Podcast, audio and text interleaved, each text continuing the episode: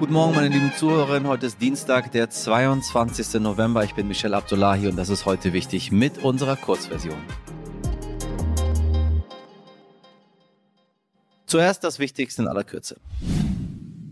Die Meldungen über Verhaftungen im Iran nehmen nicht ab. Inzwischen wurden die zwei populären Schauspielerinnen Hengame Rosioni und Katoyun Riahi in Gewahrsam genommen, weil sie die regierungskritischen Proteste unterstützt haben. Die 52-jährige Rosioni hatte zuvor ihr Kopftuch auf Instagram abgenommen. Dazu schrieb sie, vielleicht ist dies mein letzter Beitrag, was auch immer mit mir geschieht. Ihr sollt wissen, dass ich bis zu meinem letzten Atemzug auf der Seite der iranischen Bevölkerung stehe. Doch nicht nur die Verhaftungen häufen sich, mittlerweile wurde schon das sechste Todesurteil im Zusammenhang mit den Protesten im Iran verhängt.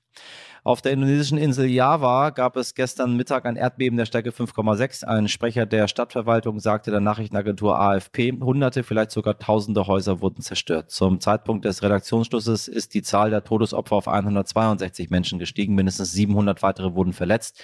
Die Hauptstadt Jakarta liegt etwa 100 Kilometer vom Epizentrum entfernt. Dort haben die Hochhäuser zwar geschwankt und man konnte das Erdbeben deutlich spüren, doch in der Metropole wurden keine schweren Schäden gemeldet. In den letzten Jahren folgte eine Krise auf die nächste. Nun wurde die Trendstudie Jugend in Deutschland für den Winter 2022-23 veröffentlicht und zeigt deutlich, die Krisen haben psychische Spuren bei den 14- bis 29-Jährigen hinterlassen. Studienautoren Simon Schnetzer und Klaus Horrellmann bewerten ihre Ergebnisse als dringendes Warnsignal. Demnach machen sich fast drei Viertel der Befragten über die Inflation Sorgen und mehr als die Hälfte gibt an sich Gedanken über den Krieg in Europa und die Klima Klimakrise zu machen.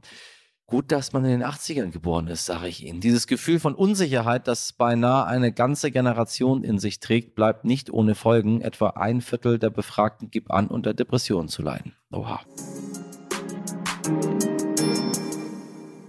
Das Internet ermöglicht uns allen freie Meinungsäußerung, doch wie schnell Meinung in Hass umschlagen kann, das lässt sich tagtäglich in Online-Kommentaren nachlesen. Den wohl größten Fall von Hass und Mobbing haben die Kollegen im Podcast Cui Bono, Wer hat Angst vorm Drachenlord zusammengetragen. Es geht um einen YouTuber, der erstmal kaum auffällt mit seinen Videos, denn er hat nur wenige Menschen, die ihm folgen. Doch mit der Zeit zieht er mit seiner Art immer mehr Hass auf sich. Es wird auf anderen Plattformen über ihn diskutiert und die Menschen machen sich lustig über ihn. Damit Sie mal einen Eindruck davon bekommen, hören wir in den Trailer mal rein. Metal Leute, Servus und herzlich willkommen bei Drachenlord 1510. das ist der YouTuber Rainer Winkler, auch bekannt als Drachenlord. Rainer Winkler ist kein normaler YouTuber. Er ist so eine Art Anti-Influencer. So, ähm, heute wieder ein Stullen-Video oder ein Projekt Brot-Video. Er influenzt vor allem Menschen, die ihn gar nicht mögen. Weil er dick ist, weil er in einem heruntergekommenen Haus wohnt, weil er, okay, nicht immer intelligente Dinge von sich gibt. Seine Anti-Fans nennen sich Hater, also Hater, Leute, die hassen, aber mit D weil Winkler das so ausspricht mit seinem fränkischen Dialekt. Lieben Hater, jetzt habt ihr richtig Scheiße am Aus diesem Hate machen sie ein Spiel. Sie nennen es das Drachengame. Seit zehn Jahren spielen sie das schon. Fetteste, dümmste Idiot, Jeden Tag tauschen sie hunderte Nachrichten miteinander aus. Sie ärgern und provozieren ihn in den Kommentaren seiner Videos, in den Chats seiner Livestreams. Und irgendwann findet das alles nicht nur online statt, sondern im echten Leben, direkt vor seiner Haustür. Sie stehen vor seinem Zaun, rufen nach dem Drachenlord. Oft spät in der Nacht, manchmal betrunken. Manchmal werfen sie Steine und Eier nach seinem Haus, laufen über sein Grundstück. Junge, du stehst auf meinem Grund. Die Eier stand auf meinem Grundstück. Ich habe nicht weiter. Ich liebe und hasse den Drachenlord und ich hoffe, dass er heute endlich mal seine verdiente Strafe bekommt. Er ist ein wirklich, wirklich böser Mensch. Gewalt, Verletzte. Und das alles gipfelt jetzt in einem großen Prozess. Die Geschichte von Rainer Winkler, dem Drachenlord. Sie ist der bislang größte Fall von Cybermobbing in Deutschland. Jetzt könnte man sagen, nun gut, das ist seine Geschichte, was habe ich damit zu tun? Aber ja, liebe Leute da draußen, wir alle haben auch damit etwas zu tun, wenn wir kommentieren, bewerten und uns auch mal reinsteigern und manchmal vielleicht auch Grenzen überschreiten. Denn genau davon erzählt der Podcast, wie über Jahre hinweg Grenzen erst ausgetestet und dann überschritten werden. Am Ende kommt es schließlich zu Gerichtsprozessen. Rosso Berrus ist die Stimme von Cui Bono und mit ihm spreche ich jetzt. Resto, ich grüße dich. Hallo, wie geht es dir? Grüße dich. Hi, geht's sehr gut. Du äh, hast schon mal was Geiles gemacht, nämlich Cui Bono. Ähm, ich habe gerade noch nicht mit jemandem darüber gesprochen, der sich das nochmal alles angehört hatte. What the fuck happened to Ken Jebsen? Ja. Äh, jetzt geht's weiter. Ähm, ja. Und zwar mit Cui Bono, wer hat Angst vorm Drachenlord? äh, genau. Was ist der Drachenlord? der Drachenlord der Drachenlord ist ein YouTuber, äh, der heißt Rainer Winkler mit echten Namen und äh, Drachenlord ist sein eigens seine Eigenbezeichnung. Er hat vor über zehn Jahren seinen YouTube-Kanal eröffnet mit Ich fange dann jetzt einfach mal an und hat Videos von sich gepostet, wie er, er sich ein Brot schmiert, wie er seine Lieblings-Metal-Bands vorstellt, wie er irgendwie durch den Garten läuft, keine Ahnung. Das sind ganz simple, ganz einfache Videos, inoffensive, würde ich sagen. Und dann ist irgendwie ein bisschen mehr draus geworden. Ich meine, äh, viele Follower hatte der nicht am Anfang. Genau. Aber Ausdauer. Genau, es hat mit einer Handvoll Fans begonnen. So heißt ja auch unsere, unsere erste Episode. Ähm, und am Anfang gab es auch schon ein bisschen Hater, also so Leute, sogenannte Anti-Fans, die das, was er da gemacht haben, gemacht hat, irgendwie nicht so gemocht haben.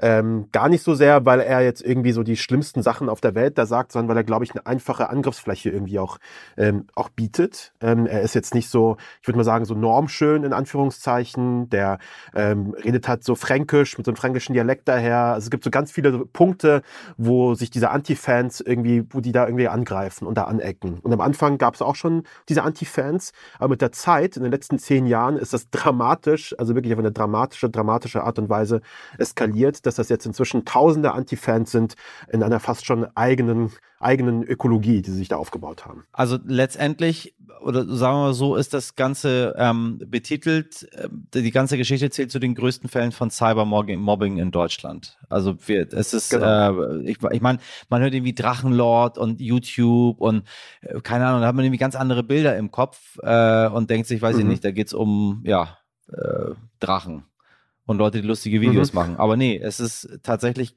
gar nicht so eine witzige Angelegenheit, sondern es geht um ähm, ziemlich viel Ausdauer von beiden Seiten und halt um, um, um Cybermobbing. Und ihr versucht in der ersten Staffel, wie soll ich es nennen, versucht der Vermenschlichung dieser Person Rainer Winklers. Ähm, warum genau. muss man das überhaupt machen? Warum muss man ihn vermenschlichen und äh, wenn man es dann macht, wie schafft man es? Genau, also es geht erstmal darum, überhaupt diesen Fall zu erzählen. Was ist da eigentlich genau passiert? Das war bei Cuyabona 1 auch der Fall, wo wir anhand von Ken Jebsen erzählt haben, wie sich eigentlich Verschwörungsideologien so verfangen konnten in Deutschland und warum das so eskaliert ist, warum da plötzlich Leute auf den Straßen demonstriert haben, ganz normale Familienväter, also in Anführungszeichen ganz normale Leute, die da plötzlich auf den Straßen waren.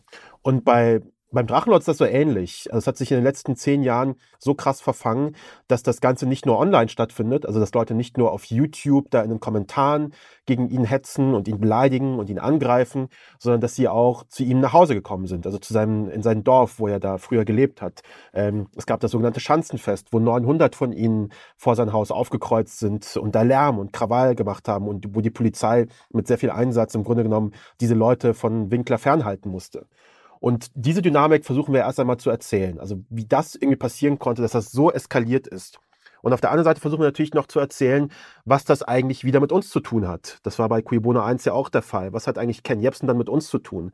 Und der Drachenlord oder diese ganze Geschichte um ihn herum, glaube ich, erzählt auch wahnsinnig viel über die Aufmerksamkeitsökonomie gerade in Deutschland oder auch auf der Welt mit YouTube und Social Media ähm, und auch darüber, was es über uns als Gesellschaft aussagt, dass es überhaupt möglich ist, jemanden zehn Jahre lang zu mobben, ohne dass dem Einhalt geboten wird. Ich danke sehr für das Gespräch ähm, und ich hoffe, wir haben Ihr Interesse geweckt da draußen. Es ist auf jeden Fall ein, äh, es ist etwas, wo man hinschauen muss, finde ich, weil es unsere Gesellschaft widerspiegelt auf eine, auf eine sehr bizarre Art und Weise.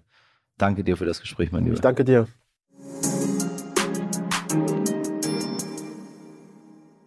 Und damit sind wir auch schon am Ende unserer heutigen Folge heute wichtig, denn äh, wenn Sie noch mehr von Khosrow Behrus und dem Drachenlord hören möchten, dann können Sie das nicht hier, sondern nur in unserer langen Version. Die ist seit neuestem übrigens auch in der neuen RTL Plus Musik App zu finden, zusammen mit einigen anderen Podcasts. Schauen Sie doch mal vorbei. Und falls Ihnen unsere heutige Folge mit Fragen zurückgelassen hat oder Sie Ihre Gedanken mit uns teilen möchten, egal wozu, dann schreiben Sie uns doch gerne an heute wichtig. Ich wünsche Ihnen einen tollen Dienstag. Machen Sie was draus. Bis hoffentlich morgen. Ihr Michel Abdullahi.